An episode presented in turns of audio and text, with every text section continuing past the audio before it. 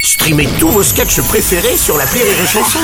Des milliers de sketchs en streaming, sans limite, gratuitement, gratuitement sur les nombreuses radios digitales Rire et Chanson.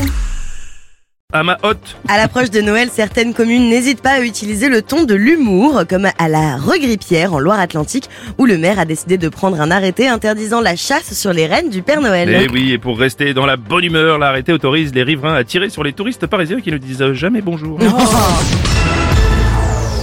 Une info mère fouettard. Oui, une mère de famille de Floride a été incarcérée pour avoir fait une fausse déclaration aux forces de l'ordre en déclarant qu'un cambrioleur avait dérobé les cadeaux de Noël destinés à ses cinq enfants. Et la mère de famille se dit soulagée. Et oui, lorsqu'on a cinq enfants, passer quelques jours en prison équivaut à un mois au Club Med.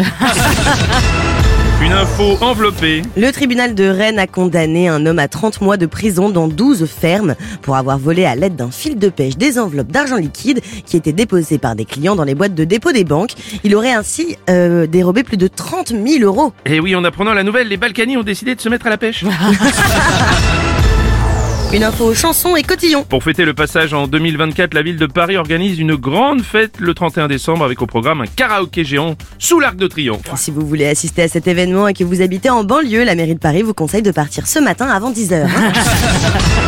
Pour clore sur Blestus, voici la réflexion du jour. Dans la vie, rien ne tombe du ciel. Ah si, les gens tristes. Oh. Merci d'avoir suivi les Robles News et n'oubliez pas. Rire et chanson. Deux points. Désinformez-vous. Mouais. Rire et chanson